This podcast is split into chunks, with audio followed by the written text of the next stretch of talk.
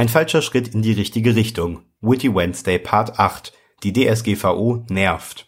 In der vergangenen Woche war ich mehrmals kurz davor, mein Handy mit Schmackes an die Wand zu klatschen. Wie eine Lawine rollten im Minutentakt Dutzende E-Mails in mein Postfach und ich kam weder mit dem Lesen noch mit dem Löschen hinterher. Grund für das ganze Chaos, die Umsetzungsfrist zur neuen DSGVO war abgelaufen.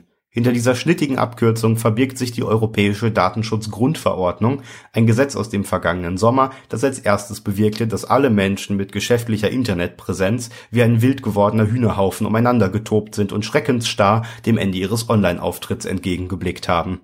Eine Woche später hatten alle die DSGVO wieder vergessen.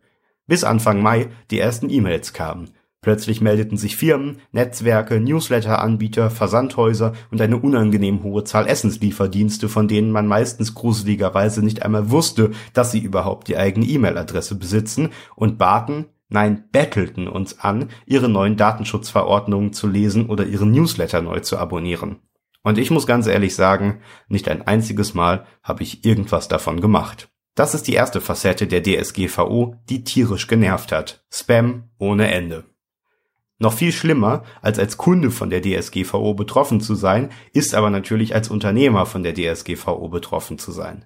Als plötzlich klar wurde, dass alle Datenschutzverordnungen überarbeitet werden müssen, weil sich sonst arsgeiergierige Abmahnanwälte auf einen stürzen würden und mit horrenden Mahngebühren die zwölfjährige Jenny und ihren 13 Follower starken Beauty-Blog in die private Insolvenz treiben würden, war die Panik groß. Tatsächlich standen Millionensummen im Raum. Hier wäre eine knappe Zusammenfassung nett gewesen, eine schlichtende Stimme, eine kompakte Übersicht, eine kurze Relativierung, aber nichts dergleichen geschah. Stattdessen saßen alle vor dem elf Kapitel und 99 Artikel starken Pamphlet wie ein Zyklop im 3D-Kino und begannen nach dem Versuch- und Irrtumprinzip ihre neuen Datenschutzerklärungen zu basteln. Aus der Angst vor Sanktionen sind mittlerweile schon so abstruse Situationen entstanden. Zum Beispiel Fotos im Internet, bei denen so viele Menschen verpixelt wurden, dass man sie auch einfach hätte weglassen können. Und Pressemitteilungen, die nur an Leute verschickt werden dürfen, die das auch wollen, die aber nicht mal wissen, dass es die Möglichkeit gäbe, eine Pressemitteilung zu bekommen. Und wie sollte man sie informieren, wenn man denkt, man dürfte ihnen keine Mails mehr schicken? Ärgerlich.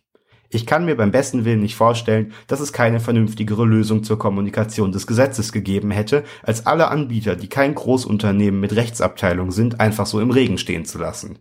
Für viele Neu- und Kleinunternehmer war die Einarbeitung in die DSGVO mit einem enormen Aufwand an Energie und Zeit oder schlimmstenfalls Geld für Beratung verbunden.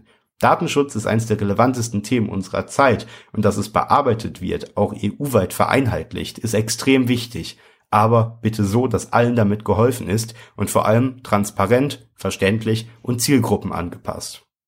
Aber weil Ärgern selten nützlich ist, hier noch ein kleiner Denkanstoß. Wenn ihr das nächste Mal auf einer Party nach eurer Nummer gefragt werdet, antwortet etwas wie Grundsätzlich total gerne, aber stell bitte sicher, dass du die DSGVO beachtest. Zieht dann eine mehrseitige Erklärung aus eurer Tasche und lasst euch unterschreiben, dass eure Nummer nach sieben Tagen wieder gelöscht wird, wenn es bis dahin noch keinen genauen Termin für ein Date gibt, dass die Weitergabe eurer Nummer an Drittanbieter, also Single-Freunde etc. untersagt ist und dass eure Nummer für Werbesendungen, zum Beispiel Dickpics, nicht verwendet werden darf. Einfach mal machen. Stay witty.